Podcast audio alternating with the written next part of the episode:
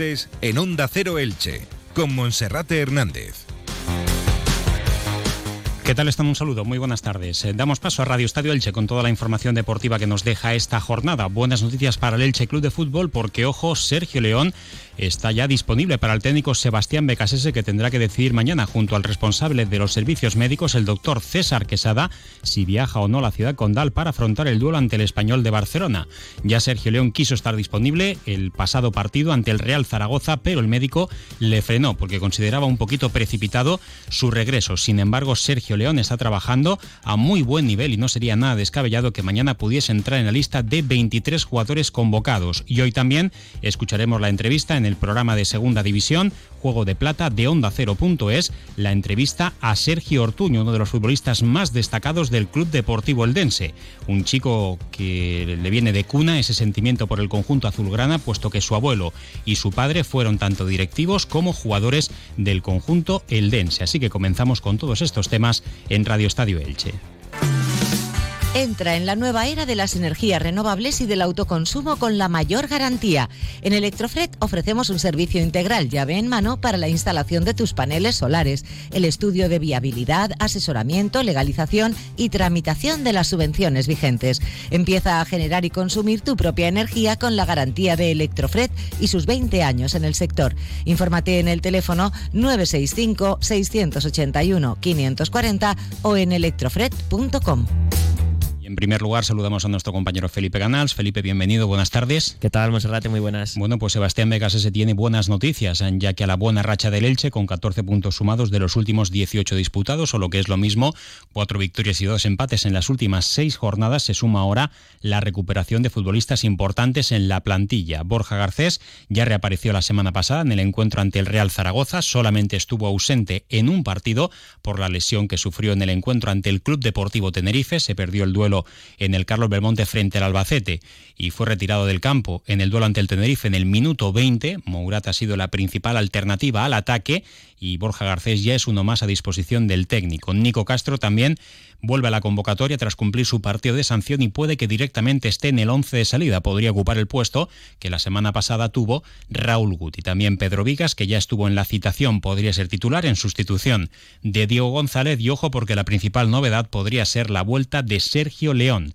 El delantero cordobés sufrió una grave lesión muscular el 15 de octubre en el nuevo Pepico Amat de Elda, apuntaban los servicios médicos, aunque no dieron a conocer oficialmente el plazo de baja, que prácticamente se despedía de lo que quedaba del año 2023, si llegaba era justo en el mes de diciembre o ya tendría que esperar después de las vacaciones, se rompió el isquiotibial de su pierna izquierda y también el tendón proximal en esa zona, pero el jugador ha trabajado duro y ha experimentado una recuperación que podríamos decir sorprendente o casi milagrosa, aunque yo creo que aquí de milagros hay poco, lo que hay es mucho trabajo y también mucha dedicación, tanto por una parte como por otra. Ahora veremos si Sergio León entra mañana en la citación, puede que descanse, pero si no está para el duelo ante el español de Barcelona, sí estará disponible para el encuentro de la semana que viene ante el Amorebieta. Muy buena noticia para el equipo, que volverá así a tener a los tres delanteros disponibles de la primera plantilla.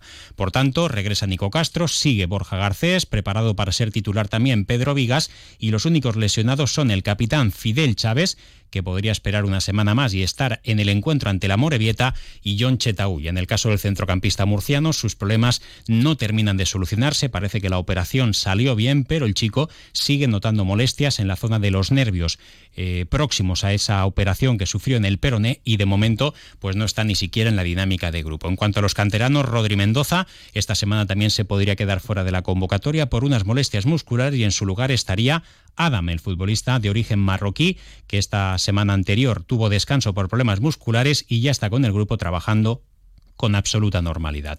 Un Elche que va a tratar de prolongar su buena dinámica de resultados y que ayer conocía también cuál va a ser su rival en la segunda eliminatoria de la Copa. Tendrá que enfrentarse a un conjunto andaluz, como es el Linares.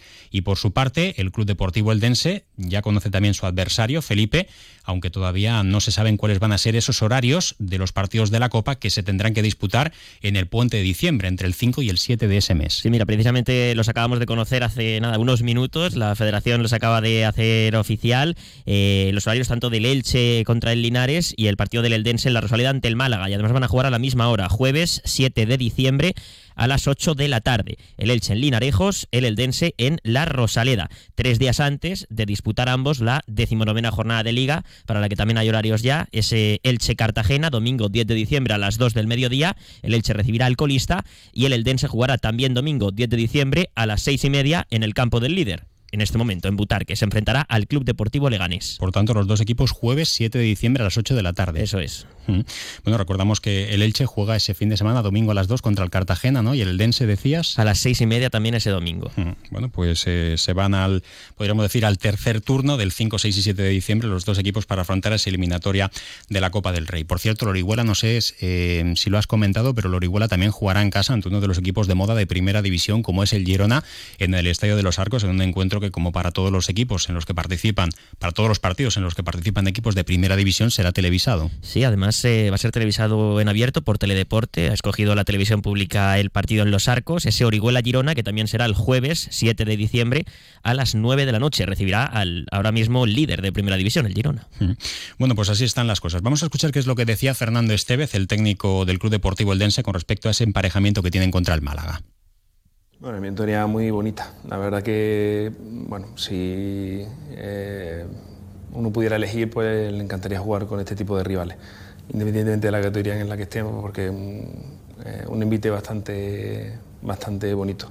Un club histórico, un club del que tengo buen recuerdo. Eh, yo estuve entrenando y viviendo en Marbella durante más de un año y trabajando también, aparte haciendo la especialidad médica varios años en Málaga una ciudad que conozco muy bien, un club que conozco muy bien, un club al que le tengo un cariño eh, eh, por ese vínculo que, no con el propio club sino con la ciudad he tenido con anterioridad y bueno, yo creo que, que en lo personal algo bonito y luego en lo profesional pues evidentemente un club histórico, un campo que seguramente va a tener eh, una gran entrada, una gran afición.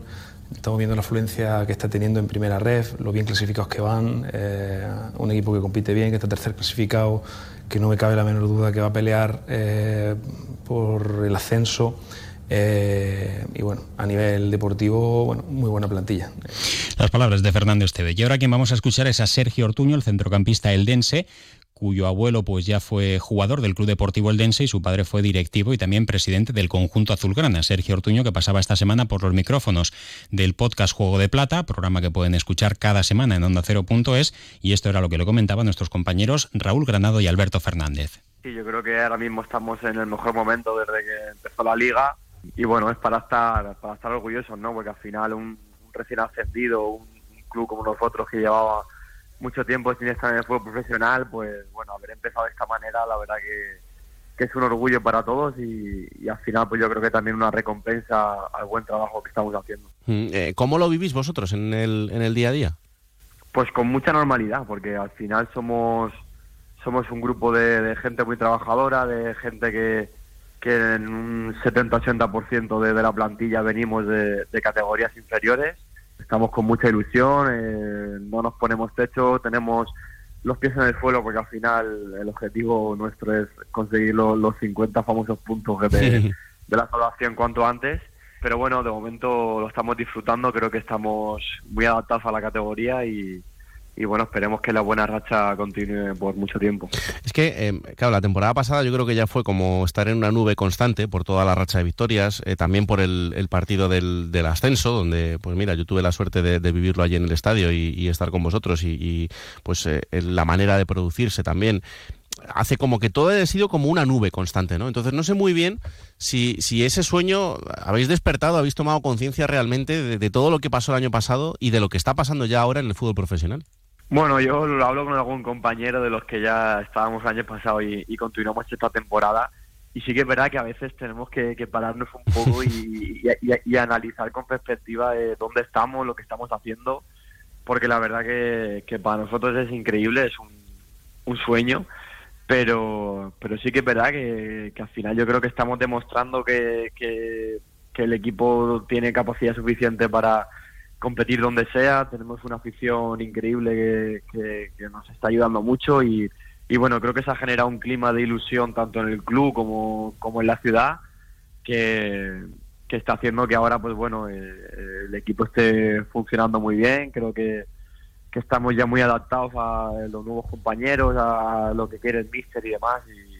Y, bueno, pues han llegado esa racha de seis partidos consecutivos sin perder que nos han alejado un poco de la zona baja y que nos permiten pues afrontar todo lo que viene con, con más tranquilidad y, y, con mucho optimismo. Eh, Sergio, ¿en qué notas la diferencia de, de, categoría? Porque cuando, cuando hay ascensos en cualquier categoría siempre hablamos de, de, la velocidad a la que suceden las cosas. No sé si eh, en tu caso también, también lo has notado con los rivales.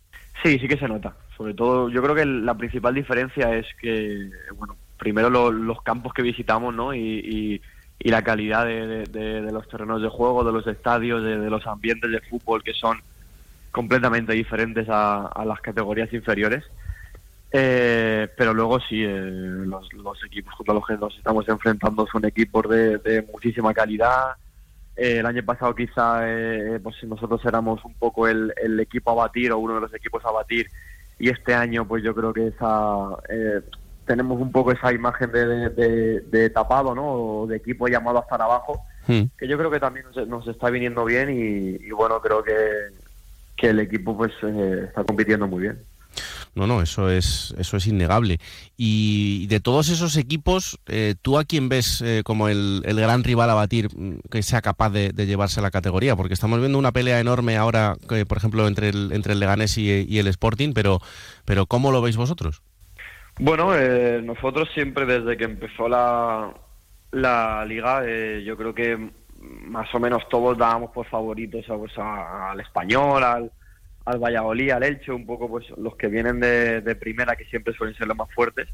Pero bueno, ahí está el Leganés, que yo creo que, que aunque era un equipo de que los llamaba hasta arriba, creo que está sorprendiendo un poco a todo, a todo el mundo de la buena raza que está teniendo.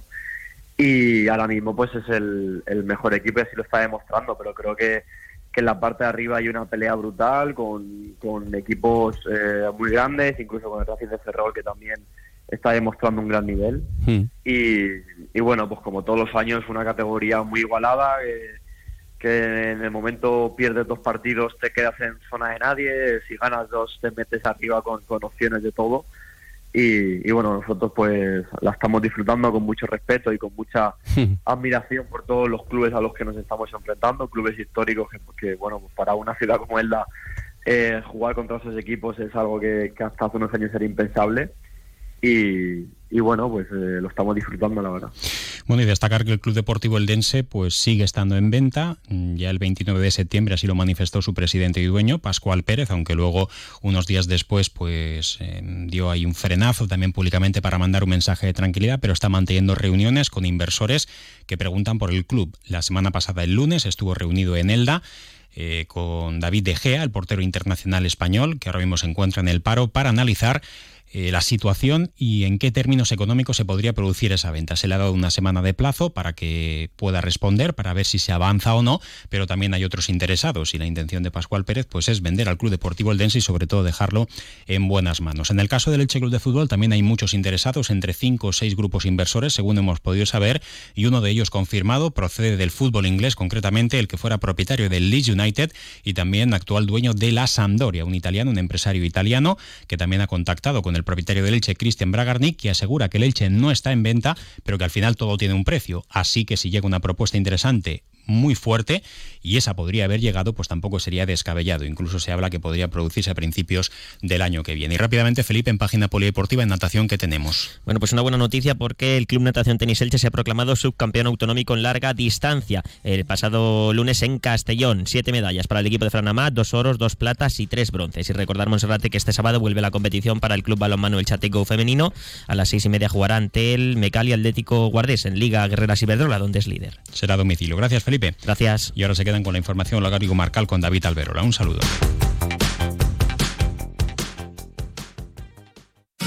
Comercial Persianera.